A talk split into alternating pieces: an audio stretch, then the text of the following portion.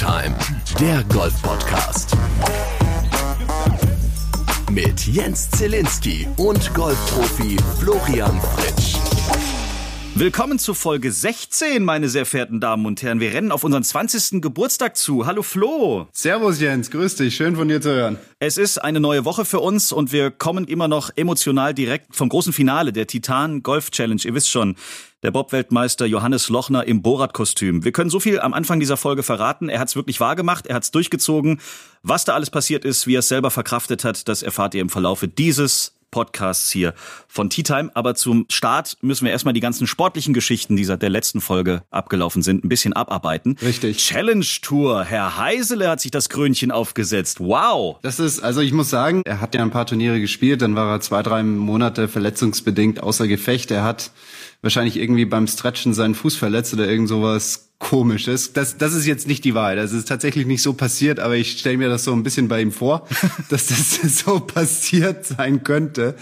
Ähm, kommt jetzt dann zurück, spielt ein Turnier, spielt eigentlich auch ziemlich gut. Das war in Belgien. Genau, in Belgien war er lange Zeit vorne dabei, ist dann am Ende Top, ist er in den Top Ten gelandet und dann die Woche drauf in der Bretagne in Pleneuve de Val André. Ein sehr schöner Golfplatz mit äh, paar spektakulären Aussichten, muss ich sagen.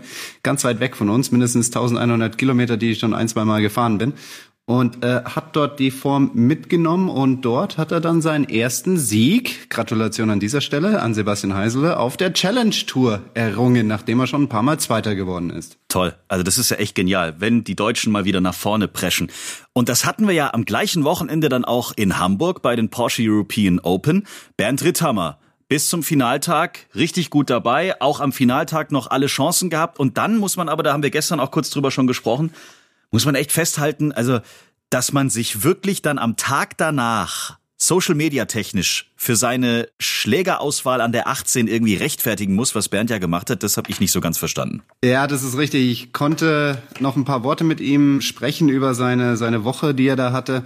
Er hat es so wahrgenommen, dass er in den letzten zwei Runden, in welchen er ja ziemlich vorne dabei war, er war ja 36 Loch immer unter den besten zwei, drei Platzierungen im laufenden Turnier und er hat da sehr viel Aufmerksamkeit erfahren und er hat die Atmosphäre so wahrgenommen, dass seit dem Sieg von Martin Keimer bei den BMW International Open die deutsche Öffentlichkeit so nach einem deutschen Sieger gelächzt hat, hm. dass dies halt zu einem vermeintlichen ja Unverständnis für seine Wahl an der 18 geführt hat. Ja, also man wollte so unbedingt einen deutschen Sieger haben und da hat er halt an der 18 einen Igel gebraucht und ein Igel schaffst halt schwer mit einem Wedge in der Hand, sondern da musst du ja eigentlich schon mit dem zweiten Schlag aufs Grün schlagen und das aus diesem aus diesem wir brauchen unbedingt wieder mal einen deutschen Sieger ist halt dann so ein ja, hyperventilieren geworden, so, so jetzt muss er aber den Driver und er muss angreifen und wer muss einen Igel machen.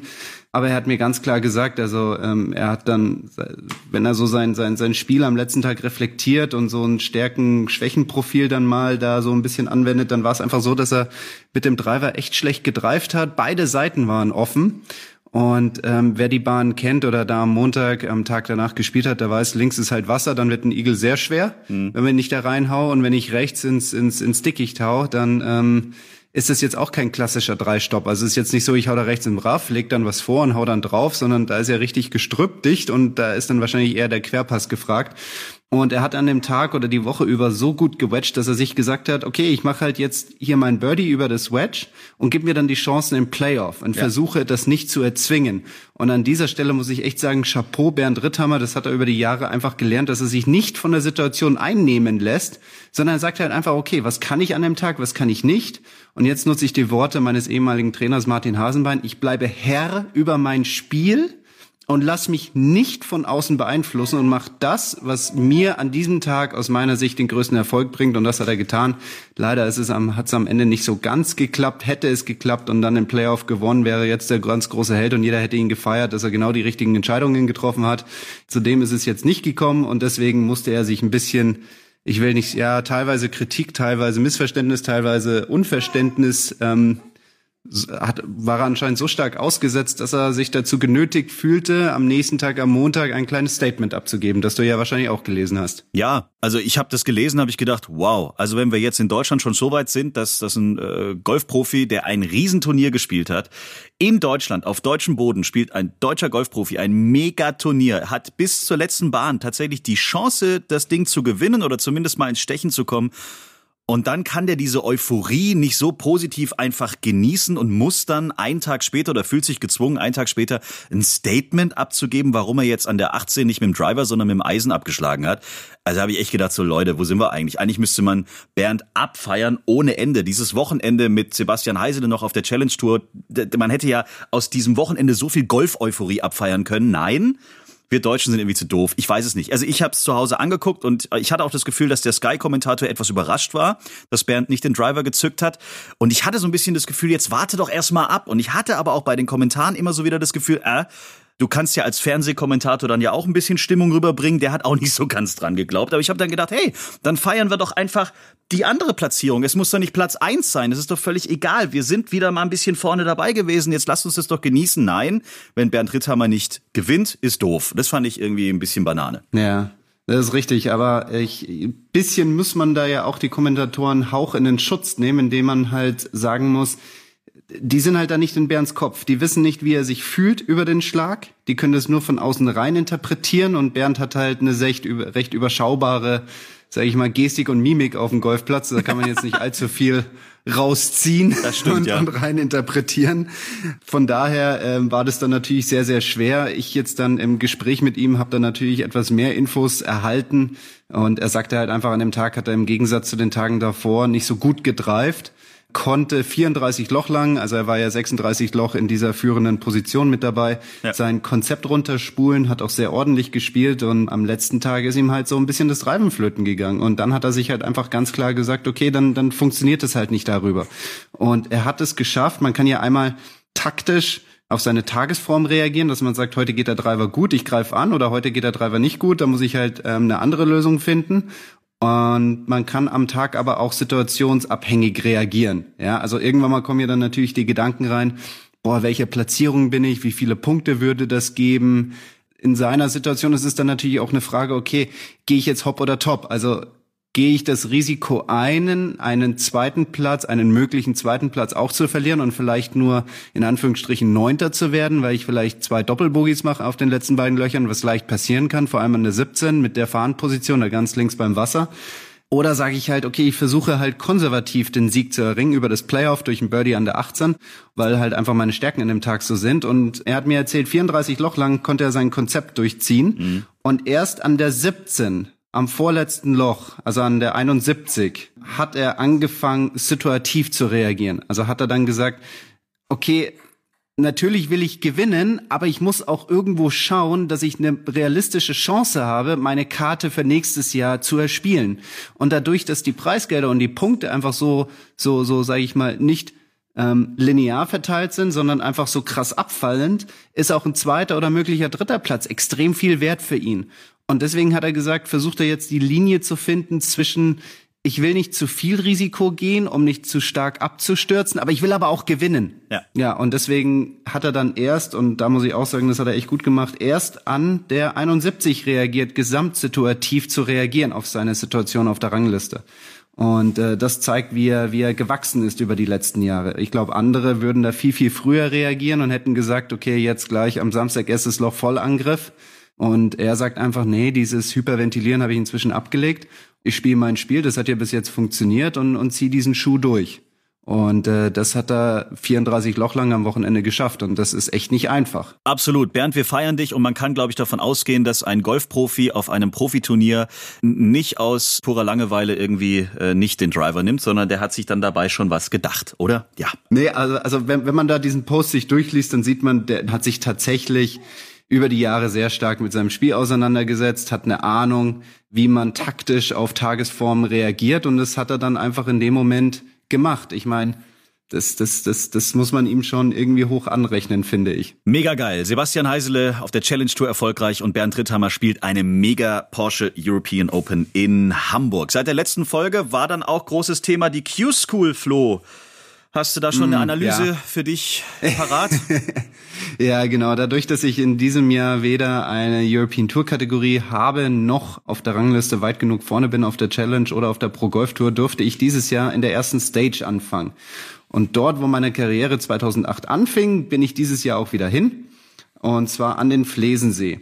habe ich die erste Stage gespielt und da waren, glaube ich, insgesamt so 80, 85 Teilnehmer und es ging darum, sich unter die besten 16 und Schlaggleichen zu platzieren, um am Ende nach vier Runden sich für die zweite Stage zu qualifizieren. Die Q-School mhm. ist so aufgebaut, es gibt eine erste Stage, dann eine zweite Stage und dann halt das letzte Turnier, die Final Stage. Und dort versucht man unter die besten 25 zu kommen. Es nehmen insgesamt 1200 Leute teil. Das heißt, man versucht unter die besten 25 von 1200, 1300 zu kommen, was äh, echt eine ordentliche Auslese ist. Also da sprechen wir von so zwei Prozent. Und äh, das ist nicht sehr viel. Äh, wie dem auch sei, wir hatten es mit schön nordischem, sag ich mal, Herbst, Anfangsherbstwetter zu tun. Also es war windig, dann kam ab und zu mal ein bisschen ein paar Regenschauer kamen durch. Ach, wie schön. Äh, am ersten Tag galt es halt einfach irgendwie ein bisschen zu überleben, da habe ich eine Eins untergespielt. Am zweiten Tag war es besseres Wetter, da bin ich aber auch nicht so wirklich vorwärts gekommen mit Eins unter. Am dritten Tag hatte ich echt eine sehr, sehr gute Runde auf der Platte. Hab's aber echt auf den Grüns vergeigt. Das war echt nicht gut von mir. Da leider dann auch nur eine Eins unter, ich glaube mit vier oder fünf Dreipads. Also das war, das war echt ziemlich mies. Aber ich wusste, in der Woche werde ich eine tiefe Runde brauchen. Die hätte ich am dritten haben können. Und somit war ich jetzt gezwungen, das am letzten Tag zu machen. Habe am letzten Tag soweit eigentlich auch ganz ordentlich gespielt.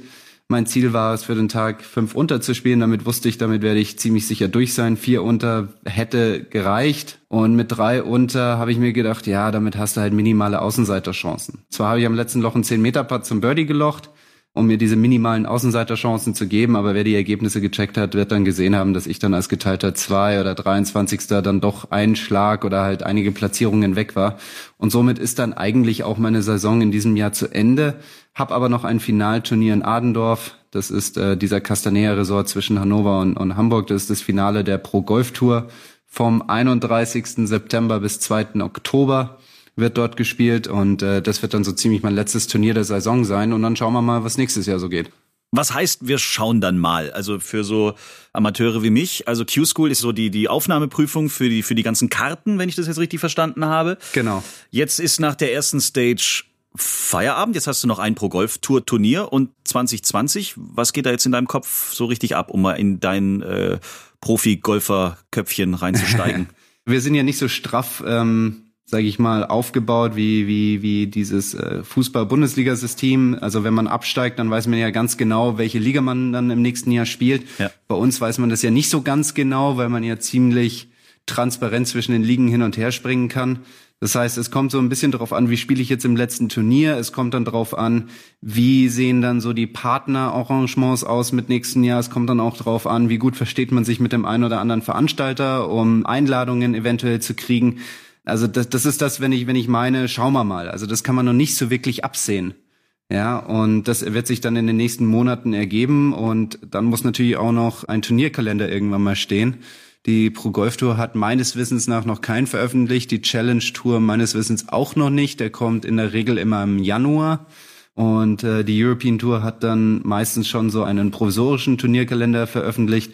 Aber das sind halt alles diese Variablen, die erst in den nächsten Monaten geklärt werden. Und erst dann kann man so ziemlich sagen, okay, ich werde in diese Richtung gehen, ich werde in jede Richtung gehen, ich werde so einen Mix spielen, ich werde so einen Turnierkalender spielen. Und dann kann ja auch noch während der Saison eine Menge passieren. Wir erinnern uns an Nikolai von Dellingshausen, der mal eben nach der Hälfte der Saison auf der Pro Golf Tour mit drei Siegen auf die Challenge Tour gekommen ist, mhm. dann die Challenge Tour gerockt hat und am Ende sogar die Chance hatte, direkt auf die European Tour zu kommen. Also ja. von daher, das ist alles sehr, ich sag mal, für den Fußballfan recht übersichtlich, so ein, so ein Golfsystem. Aber für uns ist es inzwischen Alltag. Gut, dann warten wir einfach mal ab und schwenken genau. zu unserem gemeinsamen letzten Abenteuer der letzten Tage. Wir zeichnen diese äh, Tea Time Folge nach dem großartigen Event in einem wunderschönen Golfclub namens Schloss Reichertshausen auf. Wir waren gestern in der Nähe von München, im Norden von München und haben die Titan Golf Challenge zu einem doch sehr atemberaubenden Ende gebracht. So muss man es zusammenfassen.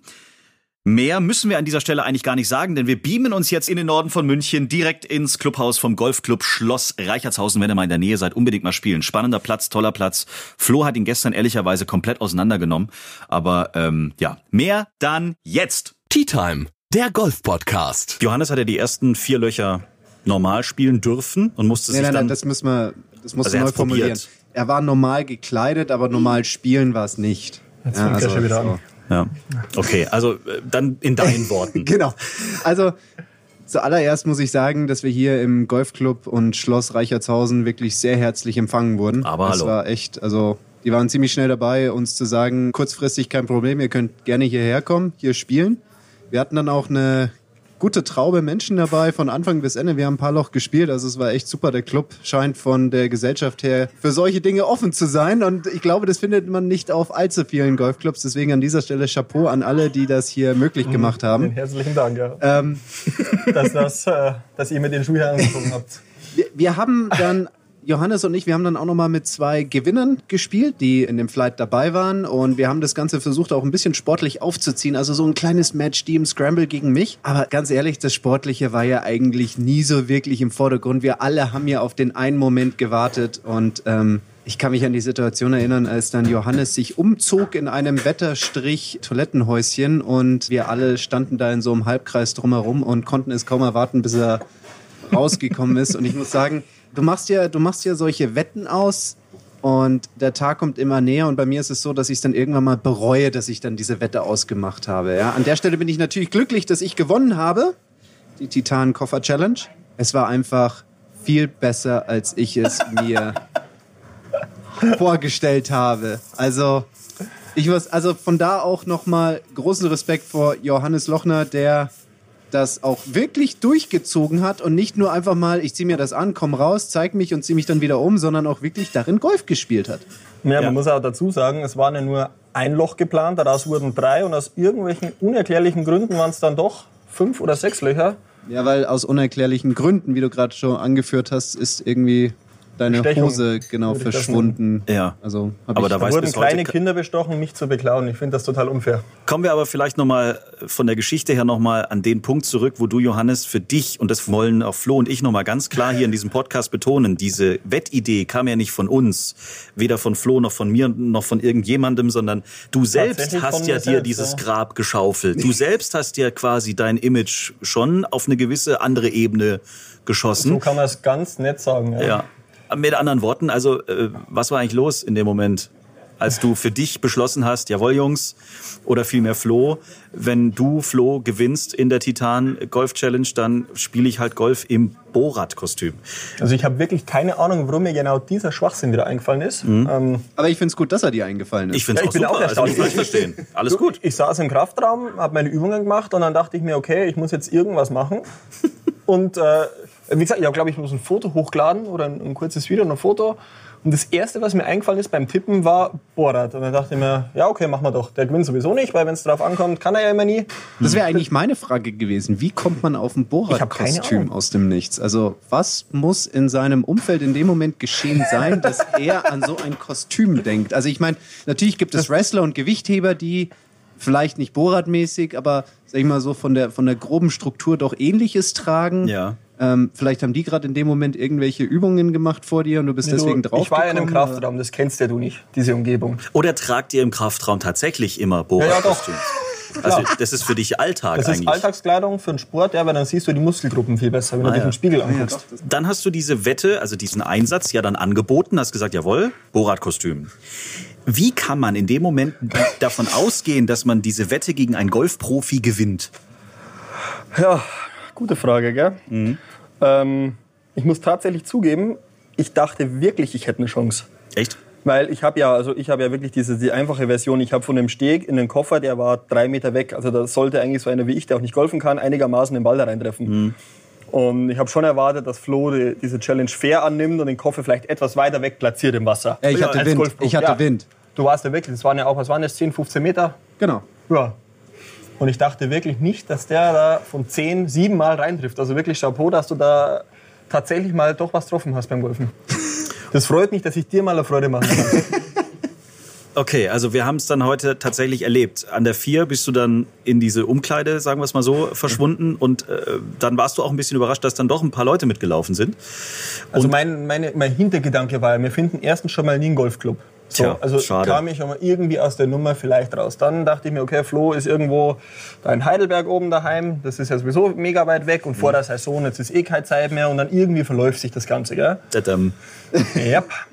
Dann, Dann halt hast du mir ne? irgendwann geschrieben, dass da in kürzester Zeit mehrere Golfclubs angefragt haben und ich dachte mir, das wollt mich verarschen. Das Ja, nee, nee, das Mensch. stimmt schon. Also ich muss wirklich sagen, es haben sich viele Golfclubs, äh, wir haben ja gesagt, zwischen Frankfurt und München äh, Ja. suchen wir und es haben sich viele Golfclubs gemeldet. Wahnsinn. Und schlussendlich haben wir uns dann hier für Schloss Reichertshausen entschieden. Mega Platz und vor allen Dingen auch Christiane, die sich da wirklich reingehängt hat. Ich meine, man muss ja überlegen, wir haben ja sogar vor zwei Folgen, als äh, Easy Gapster bei uns zu Gast war, hat sie ja erzählt, dass sie gerne Hip Babybrei mit auf die Runde Ja. nimmt. Und Christiane hier vom Schloss Reichertshausen vom Golfclub hat ja tatsächlich dafür gesorgt, dass wir heute als Rundenverpflegung tatsächlich Hip, dabei dabei hatten. hatten. ist echt stark. Also ich glaube auch eher, dass es an mir lag. Was jetzt genau, dass wir Hip hatten oder was? Nee, nee, dass er so gut Golf gespielt hat. Ach so.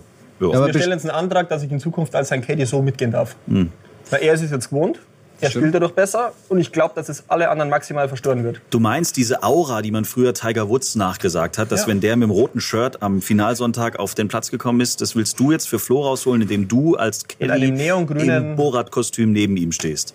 Wie, wie hast du da drin überhaupt geschwungen, sag mal? Wie war denn das? Ich meine, du bist ja dann auch irgendwann mal damit spielen gegangen. Also mein erster Schlag ging ja ein bisschen daneben. Das hatte jetzt nichts damit zu tun, dass ich sowas anhatte, sondern einfach, weil du so neben mir standest. Also da habe ich echt lange Zeit gebraucht, mich davon wieder zu erholen.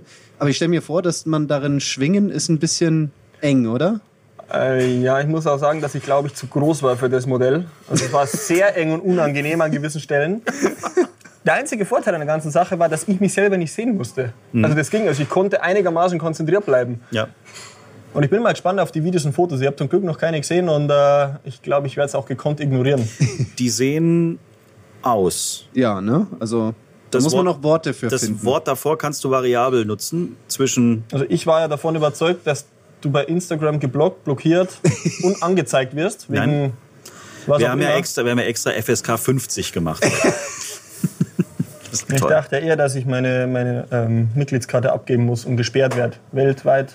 Ja, heute, ist, ja- heute ist ja Sonntag, das kommt ja wahrscheinlich erst morgen Okay. dann auf dich zu. Aber Wird die Karte erstmal geschreddert ja. und dann war es das für mich. Aber Hey, das zeigt, gleich da, aber das zeigt doch auch, wie, das zeigt doch auch, wie mutig man hier ist. Wir sind hier im katholischen Oberbayern ja, am Sonntag und laufen mit so einem Dresscode über den Golfplatz. Wahnsinn. Also Na da gut. sind wirklich mutige Visionäre hier im Golfclub. Sehr schön. Okay, Das also Faszinierendste am allem war eigentlich, wie viele Leute hier dabei waren. Also Ja. ich dachte wirklich, wir können das irgendwie im Geheimen abziehen mit zwei, drei Leuten. Du machst vielleicht ein Foto und alle sind glücklich. Mhm, Nee, also das war fast so viel wie bei der BMW Open, gell? An Zuschauern. Bei mir. Und an dieser Stelle auch gerne der Hinweis, es ist jetzt kein Copyright auf dieser ganzen Geschichte drauf. Wenn bei den BMW International Open nächstes Jahr in München Eichenried beim Pro Am BMW darauf besteht, dass du im Borat-Kostüm spielst, Hör auf mit solchen Ideen. wieso? Ich will nicht mehr. Ja, also ich finde die Idee eigentlich nicht schlecht. Aber das liegt jetzt in den Händen von BMW, das müssen ja die entscheiden. Da Genau, haben wir jetzt nichts damit zu tun, eigentlich. Ja. Wann geht die Saison los, um mal kurz auf deine normalen sportlichen Aktivitäten außerhalb des Borat-Golfs ähm, zu sprechen zu kommen? Tatsächlich fahre ich ja wirklich noch Bob nebenher. Also Ach so, ja, genau. das, äh, da war was. Ähm, geht bei uns am 14. Oktober los. Da sind wir am Königssee, zwei Wochen einfahren, dann noch eine Woche in Altenberg zum Einfahren, dann haben wir unsere Ausscheidungsrennen und dann geht schon nach Amerika für drei Wochen. Krass. Dann ist eh schon Weihnachten, dann haben wir noch ein paar äh, Weltcups in Europa und zum Schluss Weltmeisterschaft in Altenberg im März. Saubere Sache. Wir drücken die Daumen für die neue Saison. Dankeschön. Wir hoffen auf eine neue Challenge. In irgendeiner Art und Weise muss es jetzt ja, also toppen Also, kann man es toppen, ich eigentlich wollte gerade sagen, toppen kann man das fast nicht. Aber vielleicht. Aber uns fällt bestimmt was ein. Jetzt muss der Johannes weiter zur nächsten Challenge. Er geht nämlich heute noch auf die Wiesen. Trinkarm trainieren. Trinkarm trainieren. Auch schöne Geschichte. Er steht hier auf dem Parkplatz vom Golfclub und hat alle Einlassbändchen fürs Zelt heute Abend für die ganze Crew. Und die müssen, ihr müsst pünktlich rein, ne? sonst äh, wird's doof. Nee, ich muss da wirklich pünktlich da sein, weil sonst ist der Platz weg und dann stehen neun wütende Bobfahrer da, die auf mich warten. Das wollen wir nicht riskieren. Zähnen. Das ist ungünstig. Das können wir nicht machen. Dann würden wir dich an dieser Stelle mit äh, Riesenapplaus dann von hier entlassen. Es war krass, es war schön, es war wieder mal ein Erlebnis. ja. Ja, ich freue mich aufs nächste Mal. Und wir werden bestimmt noch das ein oder andere Mal schöne Momente genießen mit dem Bob Borat Weltmeister. Johannes Lochner, danke, dass du den Dankeschön. Vielen Dank, dass du das mitgemacht hast, Johann. Das war klasse. Danke. Gleich geht's weiter mit Tea Time. Vorher freuen wir uns aber noch über unseren allerersten Sponsor hier in deinem Lieblingsgolf-Podcast. Wir freuen uns auf brille24.de. Der Weg zu deiner neuen Lieblingsbrille ist nämlich mega einfach. Einfach kostenlos anmelden auf brille24.de, Porträtbild hochladen und dann kannst du aus mehr als 1500 Brillen deinen Favoriten wählen und mit Hilfe deines Fotos online quasi schon anprobieren. So siehst du also sofort, ob dir das gewünschte Brillengestell steht und du kannst es dann direkt in den Warenkorb legen. Und mit dem Tea Time Code TeaTime15 sparst du sogar satte 15% auf deine neue Brille. Völlig wurscht, ob du dir eine neue normale Brille oder deine neue Sportbrille zum Golfen, Radfahren oder was auch immer kaufen möchtest. Code TeaTime15 zusammengeschrieben auf Brille24 De. Ach ja, und wir verlosen tatsächlich auch noch drei sehr coole Sportsonnenbrillen von Brille24. Klick dich einfach rein auf unseren Instagram-Account, da erfährst du dann, wie du gewinnen kannst. Und jetzt zurück ins Clubhaus des Golfclubs Schloss Reichertshausen. Johannes Lochner war gerade los zur Wiesen. Aber ja, da gab's ja noch so seine Driver-Geschichte, die er uns, Flo und mir, morgens da noch erzählt hatte. Die war gar nicht so unwichtig. Tea Time, der Golf-Podcast. Er scheint auch der Einzige zu sein. Also äh, viele Grüße an Callaway. Er hat ja tatsächlich seinen Driver einschicken müssen, weil die Schlagfläche nach innen äh, gebogen. gebogen war. Ohne dass er irgendwie einen Stein getroffen hat oder auf Asphalt rumgehauen hat, sondern nur durch seine pure Kraft hat er es geschafft, dass der Driver nach innen an der Schlagfläche äh, gebogen war. Und jetzt hat Callaway ihm die größte Waffe, die sie gerade herstellen, geschickt, die das Dreifache kostet von dem Driver, den er da eingeschickt hat, nur damit er den nicht auch noch kaputt macht irgendwie. Aber heute hat man ja gesehen, ähm, hat jetzt auch nicht so viel gebracht. Also, es waren schöne Schläge, aber kein Golfplatz war in der Nähe. Ja, also ich habe schon von einigen Driverköpfen mitbekommen auf der Tour, die gerissen sind in der Schlagfläche, aber dass tatsächlich die Schlagfläche sich nach innen gebogen hat, davon habe ich eigentlich noch nicht mitbekommen. Ich habe ihn ja jetzt schon ein paar Mal beim Golfen erlebt und ich kann sagen, die Aussage, dass er damit immer nur den Ball getroffen hat, würde ich jetzt nicht so glauben. Also er trifft auch manchmal viele andere Dinge mit seinem Driver bei seinem Versuch, den Ball zu treffen. Ähm, aber im Großen und Ganzen würde ich ihm dann schon trauen, wenn er sagt, ich bin total unschuldig. Gut, also wir lassen es jetzt dabei. Ich bin gespannt, was die nächste Herausforderung sein wird. Er hat ja schon angekündigt, dass er eine neue Idee demnächst uns präsentieren wird mhm. mit einem neuen Wetteinsatz, mit einer neuen Challenge. Gucken wir mal. Bleiben wir bei den Drivern. Du hast mir gerade erzählt, ihr Spieler habt alle schon eine Nachricht bekommen von der European Tour, dass die Schläger, die Driver in Zukunft noch mehr kontrolliert werden offiziell tatsächlich, weil ja. da gab es ja dieses Jahr schon den einen oder anderen Fall. Ich glaube, bei Herrn Schaufele wurde der ja. Driver tatsächlich disqualifiziert. Erzähl noch mal, was da jetzt auf die ganzen Profis zukommt. Genau, ja, die Ursprungsgeschichte war ja der Driver-Test von Xander Schaufele bei den British Open. Und da hat man festgestellt, dass der Driver dass das Schlägerblatt zu heiß war. Ja, also der Ball ist zu schnell weggegangen vom Schlägerblatt. Und da gibt es diesen CER-Wert von 0,83. Das ist jetzt ein bisschen Fachjargon, das muss jetzt keiner großartig wissen. Die Theorie ist, dadurch, dass die Schlagflächen so am Limit gebaut werden, was also die Dicke der Schlagfläche anbelangt, dass es sein kann, dass genau diese Schlagfläche über die Zeit einfach ausleiert und dadurch den Ball etwas schneller vom, von der Schlagfläche runterschickt, als wenn sie, sag ich mal, nicht ausgeleiert wäre.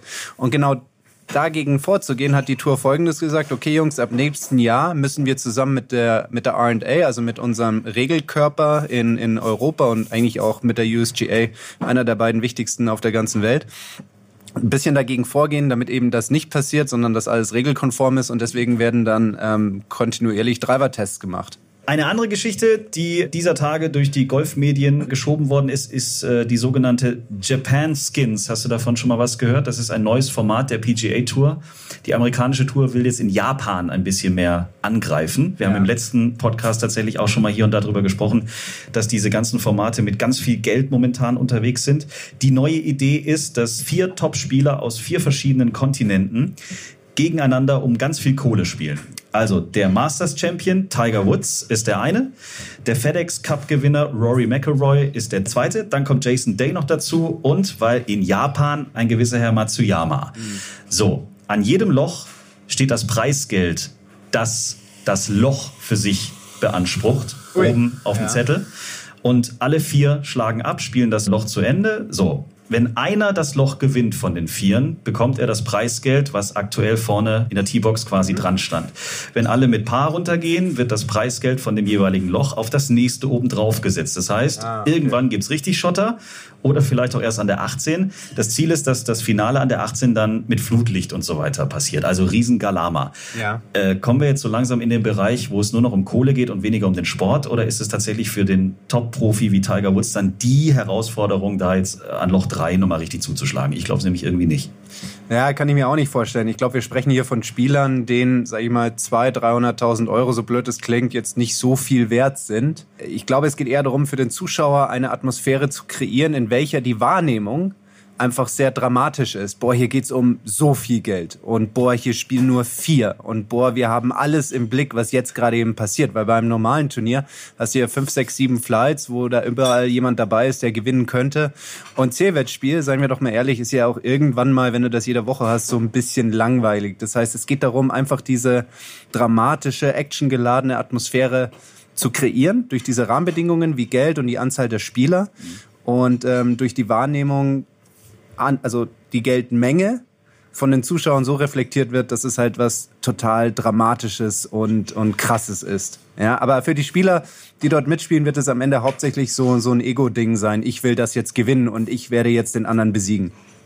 Wir sind gespannt. Findet jetzt schon im Oktober statt und wird natürlich auch im Fernsehen übertragen.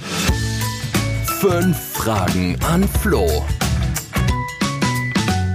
Wir sind der einzige Golf-Podcast, bei dem man einem Golfprofi tatsächlich auch Fragen stellen kann. Falls Sie da draußen auf der Terrasse irgendeine Frage an Florian Fritsch haben, dann äh, vielleicht kurz zu uns reinkommen. Wir, wir freuen uns über jede Menge Fragen von Ihnen, aber wir haben natürlich auch jede Menge Fragen über unsere Online-Plattformen wie Instagram, Facebook und so weiter bekommen oder auch über unsere Homepage t-time.golf. Eine Frage zum Beispiel kommt von Achim aus Oberstdorf, der möchte wissen, äh, wie lang spielst du eigentlich so deine Schläger? Boah, das ist ganz unterschiedlich. Also meine Wedges tausche ich alle drei Monate aus. Damit trainiere ich einfach viel und auch sehr viel im Bunker. Das heißt, da sind die Rillen irgendwann mal abgewetzt. Das heißt, da brauche ich deutlich mehr Ersatz. Die Eisen in der Regel eine Saison durch und die Hölzer eigentlich auch. Hölzer, Eisen eine Saison durch. Wedges werden deutlich mehr ausgetauscht. Zweite Frage. Darf man die eigentlich stellen? Weiß ich gar nicht. Was war dein Rekord während einem Turniertag? Also wie viele Bälle hast du mal tatsächlich eventuell verloren? Verloren? Ähm, Oder sagen wir mal eins ausgeballert von mir aus. Okay, also ich schätze mal, da geht es aber auch darum, jedes Mal mit dem ersten und nicht provisorischen nachgeschlagen, wenn der weg ist oder so. Darum geht es jetzt nicht. Also ich sage jetzt einfach mal nur mal den ersten. Also ich weiß, dass ich mal auf einem sehr wässrigen Golfplatz äh, ziemlich tief in die Tasche greifen musste. Es waren, glaube ich, fünf oder sechs Bälle, die ich verloren habe. Und ähm, es ist halt dann einfach so, weißt du, auf der Tour, da muss man nach vorne spielen, da muss man angreifen, da gibt es sehr viele Leute, die nicht grundlos dort sind. Und dann kann es halt auch mal sein, wenn es nicht so läuft und mit den Nuancen, mit denen wir da draußen spielen, die Fairways sind ziemlich eng, das Wasser ist ziemlich nah dran, die Fahnen, Fahnen sind in irgendwelchen Ecken gesteckt. Du musst halt einfach attackieren. Und dann gibt es Wochen, da funktioniert es nicht so und dann verlierst du halt ein paar mehr Bälle. Die dritte Frage, was war denn der komplizierteste Regelfall, den du mal bei einem Turnier gehabt hast? Boah, tatsächlich hatten wir folgende Situation. Wir haben die 10 gespielt und die 10 verläuft parallel zu 18. Und ein Spieler bei mir im Flight hat den ersten rechts weggehauen und hat seinen provisorischen nach links geschlagen. In, einen, in, in das Raff, in den Raffstreifen, der genau zwischen der 18 und der 10 verlief. So, wir haben den ersten gefunden, dann wollten wir den provisorischen suchen, hat er gesagt, nee, lasst liegen, ist mir wurscht. Dann kommen wir zu der 18 und dann haut er vom 18er Abschlag einen Hook in dieses Raff rein so, wir finden den Ball, er schlägt den Ball, dann geht er zwei Meter nach vorne und dann finden wir den exakt gleichen Ball. Mhm. Also es waren beide Bälle in Titleist 3 mit der exakt gleichen Markierung. So, und wir wussten, der eine ist der provisorische von der 10 und der andere ist halt sein Spielball. Ja, und was machst du jetzt? Es ist eigentlich ein Ball verloren Mhm. Ja, oder, und, aber er hat ihn ja jetzt gespielt, gehst du dann zurück? Also das waren so Situationen, darf er jetzt überhaupt die Runde beenden? Weil wenn er jetzt die Runde an der 18 beendet, dann ist ja die, die Runde auch irgendwie vorbei oder muss dieser Regelfall jetzt vor Abgabe der Scorekarte geregelt werden? Also da waren sehr viele Wenn-Dann-Geschichten dabei, dass ich halt echt da stand und gedacht habe, okay, da kann ich jetzt echt nicht also wenn er fragt, wo soll ich droppen beim Wasserhindernis, da komme ich mit. Aber da war ich deutlich überfordert. Das konnte ich nicht beantworten. Dann holt man sich den Chefschiedsrichter her und weißt du noch, wie er dann entschieden hat? Ja, tatsächlich war es so, dass er zurückgehen musste. Ein verlorener Ball. Es war gut, dass er das Loch noch nicht beendet hatte. Das war wichtig. weil er musste vor Beenden des Loches anscheinend einen anderen Ball nochmal ins Spiel bringen und hat dann am Ende, ich glaube, eine 6 oder eine 7 gemacht, aber das ist unerheblich. Auf jeden Fall wurde er nicht disqualifiziert und das ist, glaube ich, schon mal ganz wichtig. Die vierte Frage schon mal mit einem Flightpartner auf einem Turnier richtig Stress bekommen, Streit bekommen? Ich, ich Gott sei Dank nicht. Ich bin da ziemlich konfrontationsavers, aber ich habe mal mit zwei Spielern gespielt. Also die hatten sich echt in, in, in den Haaren. Also das war einmal Richard Bland und damals noch Oscar Henningsen. Das war 2011 äh, bei der KLM Open. Da ging's äh, so langsam richtig los mit dem Thema, wir müssen schneller werden. Oscar hat sich einfach, der hatte eine stoische Ruhe. Der wurde einfach nicht schneller und hat einfach sehr langsam gespielt und irgendwann mal war der der Flight hinten dran und der hat sich dann auch bei den Schiedsrichtern beklagt. Und die Schiedsrichter waren zwei, dreimal bei uns und irgendwann mal der Richard zu ihm, also das ist jetzt ins Deutsche so ein bisschen übersetzt, Alter, wir müssen jetzt wirklich mal anziehen, jetzt beweg dich. Und dann hat der Oscar nur gesagt, ist mir egal, ich spiele so, wie ich spiele. Wer Richard kennt, weiß, dass er auch ein sehr, sag ich, kann, er kann ein recht impulsiv aggressiver Mensch sein. Das hat er dann auch nicht nur an Oscar ausgenommen, sondern leider auch an dem einen oder anderen Freiwilligen. Oha. Klingt nicht so schön, aber man hat es äh, irgendwie überstanden. Letzte Frage in den fünf Fragen an Flo.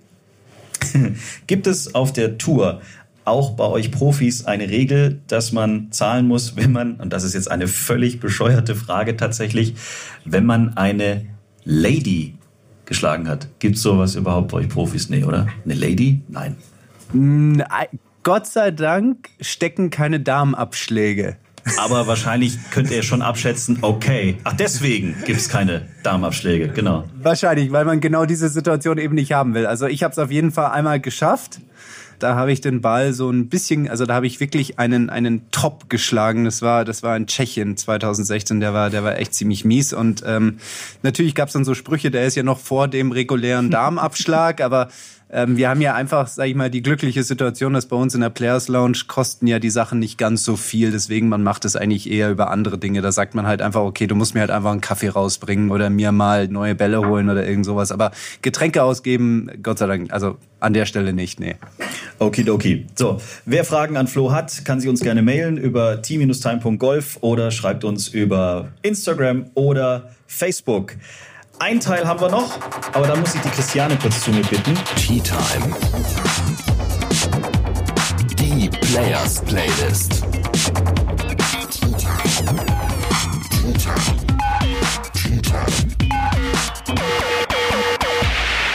Wir haben natürlich auch die Players Playlist auf Spotify, die wir gemeinsam mit den Golfern in ganz Deutschland immer bestücken. Wir wollen eine musikalische Playlist da formen, die Golfer unterstützen kann mit ihren Lieblingshits. Wir haben da schon Kamellen drauf, meine Herren, da sind Songs drauf, die glaubt man gar nicht, dass die irgendwelchen Golfern einfallen. Unter anderem auch Alle meine Entchen, gewünscht von Florian Fritsch himself. Aber der, dieser Song hat einen Grund, deswegen ist er auch auf der Playlist drauf.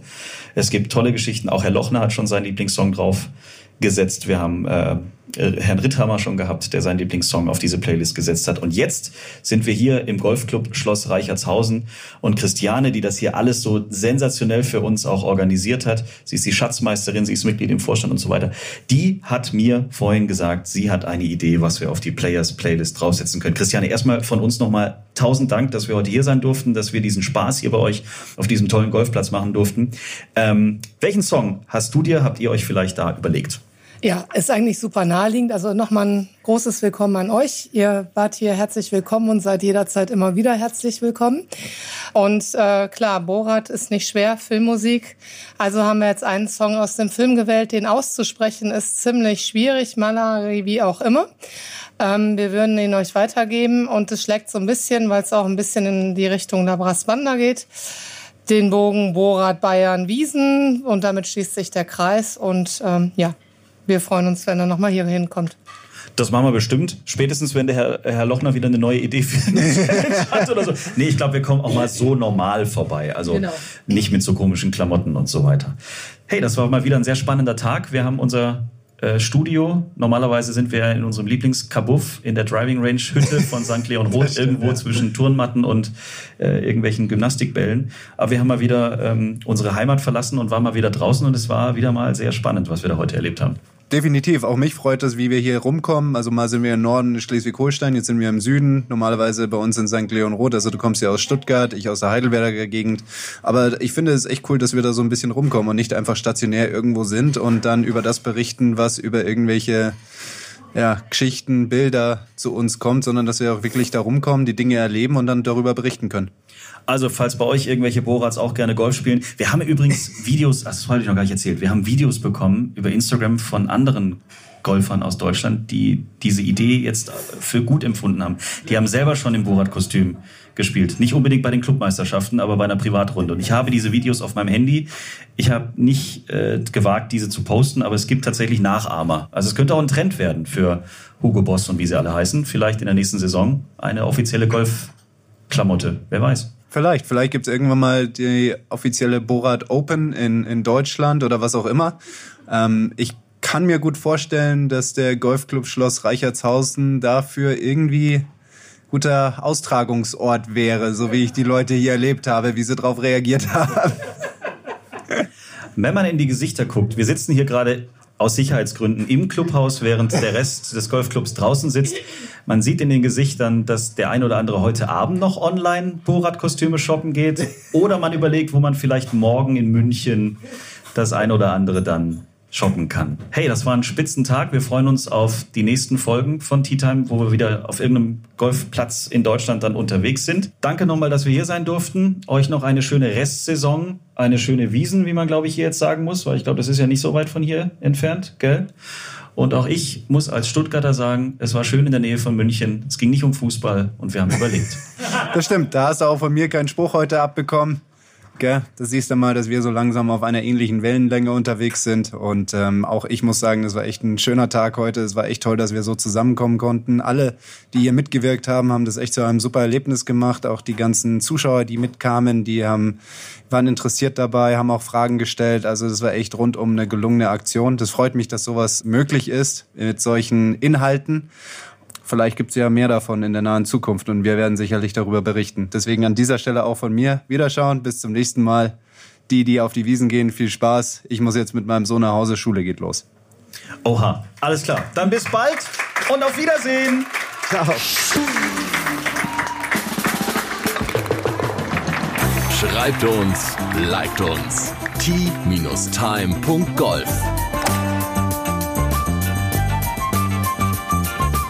Tea Time, der Golf-Podcast. Auch auf Facebook und Instagram. Tea Time